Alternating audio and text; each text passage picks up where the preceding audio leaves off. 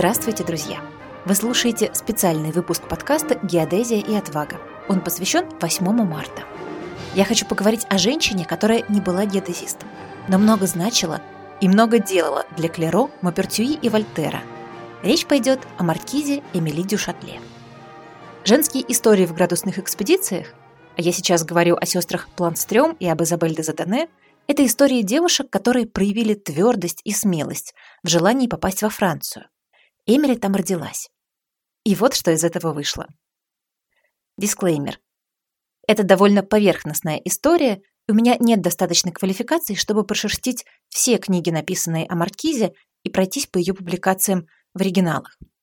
Но мне хотелось хотя бы одним глазком взглянуть на то, какой была эта яркая дама. Достаточно смелая, чтобы идти своим путем. Я основываюсь на нескольких статьях, ссылки на них будут в описании подкаста, и книге «Влюбленный Вольтер» Нэнси Митфорд. Представьте себе картинку. По утрам в мае 1749 года Габриэль Эмиль Ле де Бретей, маркиза дю Шатле, упорно трудилась за столом в своем трехэтажном парижском доме. Она не была хорошей хозяйкой. На диванах неаккуратными стопками громоздились книги. Исписанные листы бросались прямо на пол. И только ньютоновские основы натуральной философии, 500 страниц и три тома, уже много месяцев царствовали на ее рабочем столе. Маркиза спешила. Она заканчивала перевод. Ее пальцы уже много недель были перепачканы в чернилах. Она устала, и ради этой работы она отказывалась от обычных радостей светской жизни. Эмили было 42 года, и она была на шестом месяце беременности. К 8 марта в информационном поле появляются истории успешных женщин прошлого. У всех на слуху Ада Лавлейс, Софья Ковалевская. Кстати, Софья Ковалевская оказывается внучка известного геодезиста Федора Федоровича Шуберта. Про него много пишет мой коллега Роман Барков. А про Эмиля Дюшатле вот говорят и пишут не так много. По крайней мере, как показал опрос среди моих друзей. Думаю, что за Аду Лавлейс и ее популярность нужно благодарить популярность программирования. А математика сегодня не самая модная профессия. Но если вернуться к успешным женщинам, то я сейчас задаюсь вопросом, а что есть успех? Признание при жизни или признание после смерти? Наша сегодняшняя героиня вызывает у меня огромную симпатию. В первую очередь, потому что в свою эпоху и в своих обстоятельствах она жила так свободно и полно, как это было только возможно. Эмили родилась в 1706 году в Париже. Ее отец, господин Дебритей, был церемонимейстером двора Людовика XIV. Мать – баронессой старого дворянского рода. Семья жила на широкую ногу. На ужинах у Бритеев бывал весь цвет тогдашней интеллигенции. Девочка росла чрезвычайно, я бы сказала, чрезмерно энергичной. Знаете, бывают такие дети, которым нужно всего лишь 4 часа для сна и отдыха, а потом они требуют занятий и развлечений. И вот, судя по некоторым биографам, с Эмили было именно так. Когда закончилась латынь, немецкий и греческий, родители решили занять мятежный ум дочери математикой. И барышня начала глотать учителей математики одного за другим. При этом, будучи молоденькой девушкой, она сполна наслаждалась всем, что ей было положено, балами, бриллиантами, светской жизнью, игрой. Причем как театральной игрой. Говорят, она была не дурной актрисой, так и азартной. Эмилия до замужества, когда ей не хватало карманных денег на книги по математике, придумывала разные схемы для карточных партий. Надо сказать, с переменным успехом. В 19 лет она вышла замуж за маркиза Дюшателе, он же Дюшатле, 30-летнего военного, и удалилась в провинцию, быть примерной женой. За следующие пять лет Эмилия родит троих детей – Франсуазу Габриэль, Луи Мари и Виктора Эспри. После этого супруги сохранят уважение и дружбу. Однако месье Дюшатле будет проводить большую часть времени в своем полку, а Эмилия уедет в Париж, жить обычной аристократической жизнью, развлекаться и учиться. Давайте сделаем серьезную оговорку. Почему мы вообще говорим о занятии наукой, когда Эмили Дюшатле всю жизнь была всего лишь ученицей? То Клеро, то Мапертюи, то Эйлера, то Бернулли. Что значит быть ученым в XVIII веке? Хорошо бы быть в составе Академии наук. Но в Парижскую Академию наук женщин не принимают. Чтобы называться ученым, нужно публиковать научные статьи. Женщина под своим именем не могла этого делать. Только в составе анонимного сборника или под псевдонимом. Поэтому технически стать профессиональным ученым, как мы это понимаем сейчас, у Эмилии не было шансов. Она писала, что зато женщина может зайти в науку с бокового входа. Никто не запрещает делать и публиковать переводы. чем она, кстати, и занималась, снабжая переводы Ньютона с латыни на французский подробными комментариями от себя. И, кстати, ее перевод Ньютона на французский до сих пор единственный. Что еще могла сделать женщина-математик того времени? Вести оживленную переписку и тесную дружбу с видными учеными современности. Этих ученых у Эмилии была целая коллекция. Так что, с моей точки зрения, маркиза Дюшатле при своей жизни добилась максимального успеха, который был только возможен. Но вернемся в Париж. На дворе 1733 год. Эмилии 27. Она врывается в столичную жизнь и жадно берет все, что пропустила за пять лет замужества, материнства и жизни в провинции. Бриллианты, она их обожает. Балы, она может танцевать всю ночь. Любит азарт и ощущение в пальцах, когда на кону серьезные деньги. Романы? О да. По современным меркам маркиза не была красивой. Слишком угловатая и худая, слишком энергичная, не мягкая, не плавная. С властным характером, сильными желаниями, слишком мужская. Поэтому ее первые романы после замужества не проходят легко. Когда кавалеры охладевают, Эмили испытывает отчаяние и жаждет внимания. Она засыпает их письмами, пытается покончить с собой, справедливости ради всего один раз и отчаянно ищет признание себя как женщины. Но при этом те же самые мужчины крайне высоко ценят ее как человека. Привет, феминизм. Разумного человека. Ее первый учитель математики Пьер Моро де Мапертии, про него у нас 10, 11 и 12 эпизоды подкаста, крайне высоко отзывается об Эмилии. Они дружат всю ее жизнь. Он пишет ей из лапландской экспедиции Северного полюса, а она с ним флиртует на грани приличий. Цитата. Я много занималась и надеюсь, что вы будете мной чуть менее разочарованы, чем в прошлый раз. Если вы завтра придете ко мне и проэкзаменуете меня, я буду вам бесконечно обязана. Завтра я расскажу вам, как намереваюсь выразить свою благодарность. Читая это, я краснею, но не уверена, что справедливо. Писем Мопертьи к Дюшатле не сохранилось, а он был тот еще дамский угодник и умелец эпистолярных интриг. Быть может, то, что я принимаю за бурный роман учителя и ученицы – не больше, чем веселое зубоскальство. О нашей героине он отзывался с уважением. Столь же красивая, сколь обаятельная. Самая милая и любезная женщина во Франции. Удивительно было видеть высокую ученость, казавшуюся привилегией нашего пола, в соединении с самыми привлекательными женскими свойствами. При ее уме и остроумии никакого недоброжелательства. Она никогда ни о ком не говорила гадостей. Чуть раньше, чем с Мапертюи, Эмилия знакомится с Вольтером. Ей представляют очень модного поэта и философа, скандального, остроумного, совсем недавно вернувшегося из Англии и везущего любовь к науке и к Ньютону. Они сошлись моментально, увлеклись друг другом, но сближались осторожно. Вольтер, любивший и бросавший многих, впервые встретил женщину, в которой увидел друга. Ведь людей, с которыми можно было бы поговорить всерьез о Ньютоне, в Париже можно было перечесть по пальцам. А женщиной, и при этом хорошенькой, была только она. Эмилия льстила внимание самого модного человека в мире. Но поскольку в тот век переписка и любовная охота велись как бы шутя, как бы между делом, Маркиза параллельно училась у Мопертюи, ездила в театры и встречалась с Вольтером. И не только это. Жизнь многогранная. Одновременно с театрами, балами и Вольтером умирает ее младший сын Виктор. Этому мальчику было чуть больше года. После смерти сына Эмилия вместе с Вольтером удаляется в имение своего мужа, в Сире, в провинцию. Да, Сире – это родовое имение господина Шатле, супругу Эмилии. Вольтер здорово вложился в реновацию и полностью перестроил поместье. Кстати, после смерти Эмилии философ заберет из дома всю свою обстановку. Спасибо, что не выставит счет вдовцу за работы. Тем не менее, следующие 15 лет Эмилия будет жить именно в Сире. Ее дочь отправится на воспитание в монастырь, как это было принято. Но мать будет часто забирать ее на каникулы. Девочка обожает участвовать в постановках маленького домашнего театра, где режиссер, несомненно, Вольтер. Старший сын и наследник будет жить тут же, при учителе.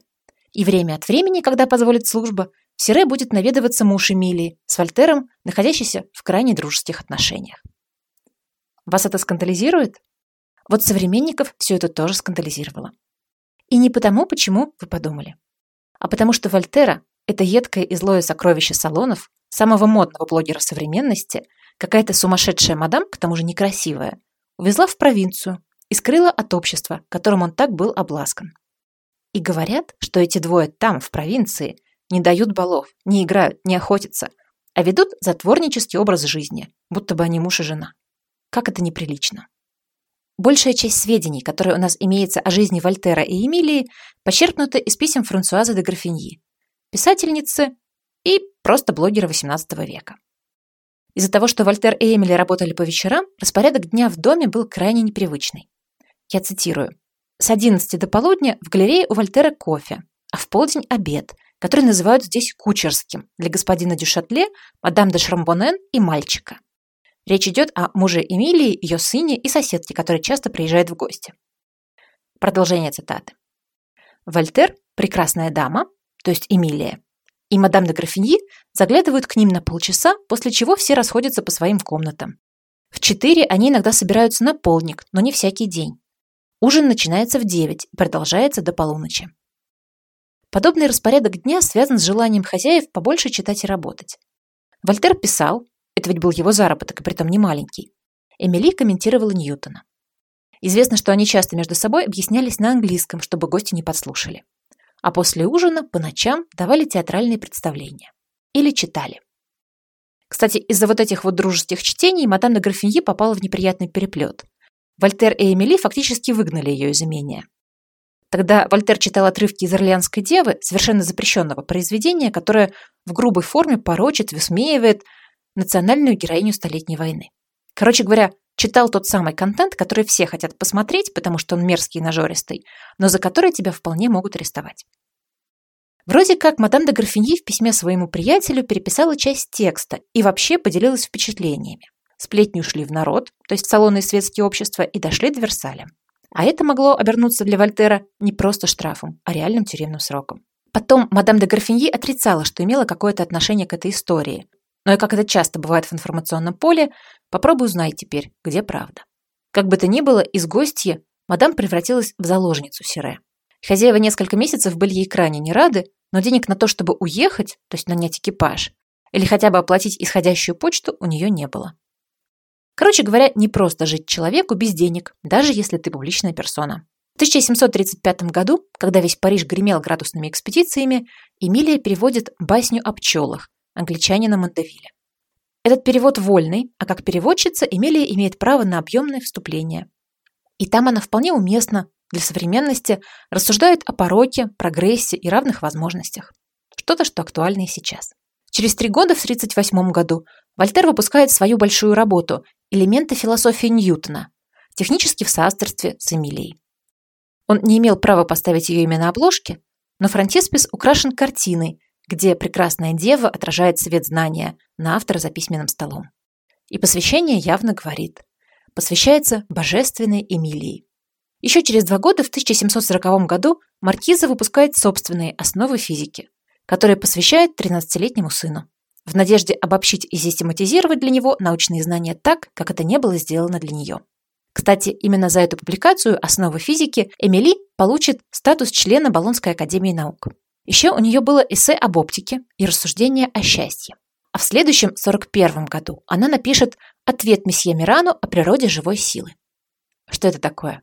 Это рассуждение о том, что потом станет кинетической энергией. И этот ее ответ совершенно точно читал Иммануил Кант, шесть лет спустя, потому что его потом обвиняли в плагиате на Эмиле Дюшатле.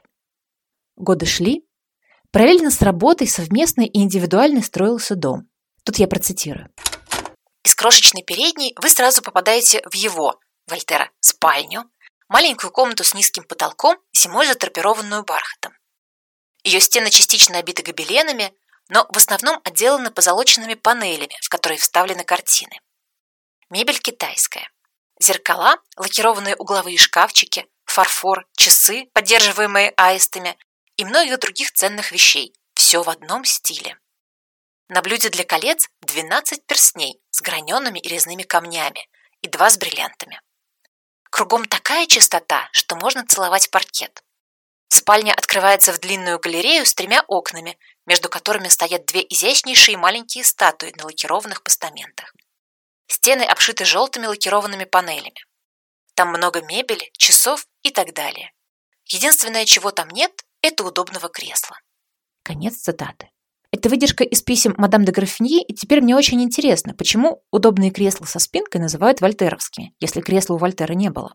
А теперь та же самая де Графиньи, как настоящий журналист, переходит к описанию покоев Эмилии Дюшатле. Ее спальня обшита бледно-желтыми и голубыми панелями. Альков обит индийскими обоями. Кровать покрыта голубым муаром. Все, даже корзинка для собачки подобрана по тону. Зеркала в серебряных рамах сверкают. Большая стеклянная дверь, разукрашенная, словно табакерка, ведет в библиотеку, отделка которой еще не завершена. Там будут картины Пауло Веронезе. Рядом с Альковым крошечный будуар, такой хорошенький, что хочется опуститься на колени. Панели в нем голубые, а потолок расписан учеником Мартена, трудившимся здесь три года. В каждой панели картина Ватто.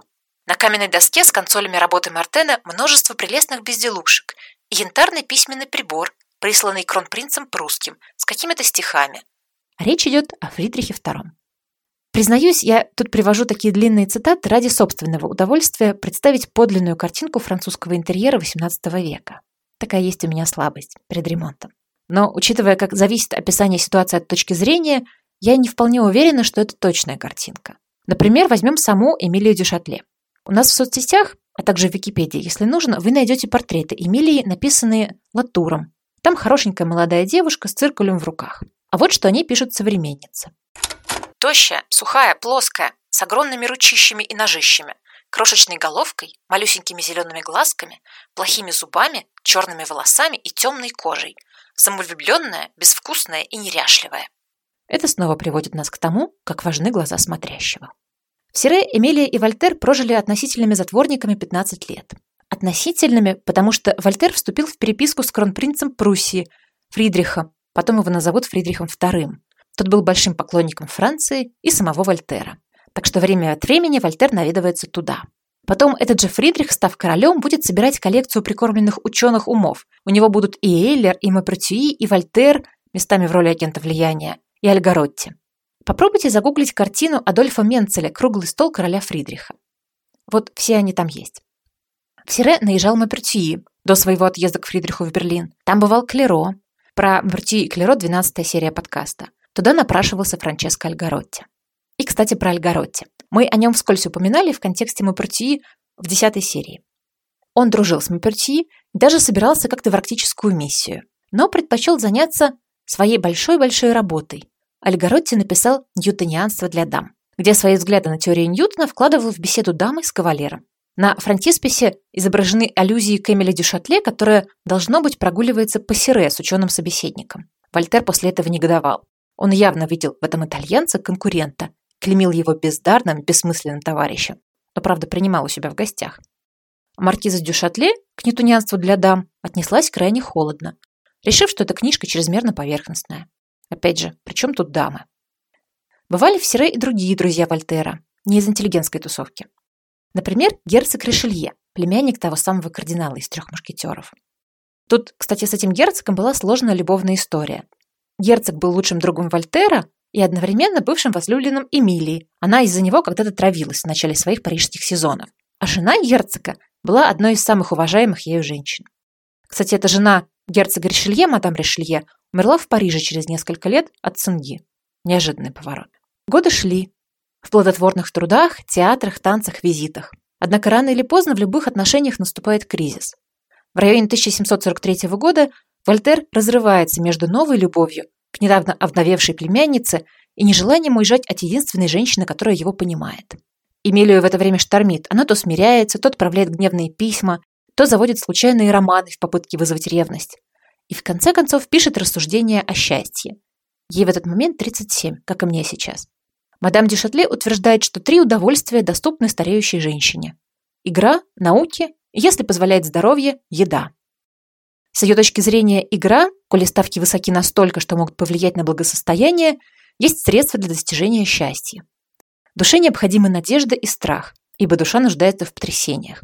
В этот период Эмилия, лишенная переживаний и страсти, много играет и много проигрывает. И много работает. Для Алексиса Клеро она не просто ученица, и у них не просто роман. Он вычитывает ее перевод комментария Ньютона. Они вместе ищут ошибки и делают правки. Периодически Эмилия в компании Вольтера и своего мужа, господина Дюшатле, бывает в Люневилле при дворе бывшего польского короля Станислава Лещинского. Кстати, Эмилия не просто занята наукой, и не только наукой. Она довольно активно, по мере сил, оказывает протекцию супругу. Ему и своему сыну она выбивает у владетельных особ военные звания. А для Вольтера хлопочет о снятии с него административных санкций за запрещенные стихи и пьесы. Там же в Люневилле, это Лотарингия, в 48 году Эмилия сближается с поэтом, маркизом Сен-Ламбером. В начале 49 -го года она узнает, что беременна. Судя по тому, что у нее не было детей в последние 15 лет, это крайне неожиданная новость. В ее возрасте, ей 41, беременность считается опасной, и женщина справедливо боится не пережить этого события. Я бы хотела сделать историю менее пикантной, но не могу. Что же происходит с Эмилией дальше? Сен-Ламбер смущен и обеспокоен. Вольтер волнуется о жизни и здоровье своей подруги. Маркиза Дюшатле, то есть мужа, вызывают в Сире, где убеждают, что Эмилия ждет ребенка именно от него. То есть они трое – Эмилия, Вольтер и Сен-Ламбер. Что же делает сама Эмилия после этого? Она понимает, что времени ее мало, а труд ее жизни не завершен. Перестает выходить в свет, все равно это скоро станет невозможным и неприличным, и углубляется в работу. И вот здесь я поражаюсь ее мотивированности. Из писем к Сан-Ламберу видно, что на шестом месяце беременности она поднимается в 8 утра, работает до трех, пьет кофе, потом работает до 10 вечера и после ужина снова работает до 5 утра. И жалеет только о том, что не догадалась устроить себе такое расписание с самого начала. Тогда бы она уже успела завершить перевод Ньютона. К 3 сентября 49 года работа по переводу и вычетке завершена. А 4 сентября Эмилия родила дочь прямо в кабинете. Судя по всему, роды были стремительные, и Вольтер подробно описывает, что пока служанка готовила постель для госпожи, малышку положили прямо в раскрытую книгу. Казалось, что все прошло благополучно, но через несколько дней маркиза скончалась от родильной горячки. Вскоре умерла и новорожденная. Кстати, для меня любопытный факт про совместные роды. Рядом с Эмилией, правда за дверью, находились ее муж, Вольтер и Сан-Ламбер. Сначала они вместе переживали, а потом вместе утешали друг друга, когда Эмилии не стало, Вольтер пишет своей племяннице и будущей супруге, цитата, «Я не могу покинуть месье де Шатле, не разделив с ним нашего общего горя». Жизнь такая разнообразная. Работы Эмилии по переводу Ньютона будут опубликованы после смерти ее, ее учителем и близким другом Алексисом Клеро. Но память об Эмилии де Шатле потухнет, как только со сцены истории уйдут очевидцы. Вольтер продолжит быть нашим всем, и Эмили многие годы будут читать просто музы великого философа. А напоследок я приведу слова Эмилии по поводу женского вопроса, поскольку этот выпуск мы готовили к 8 марта. Я признаюсь, что если бы я была королем, я бы отменила эти правила, которые отбрасывают назад половину человечества, то есть женщин. Я бы позволила женщинам работать во всех сферах, особенно интеллектуальных. Женщины станут более ценными существами.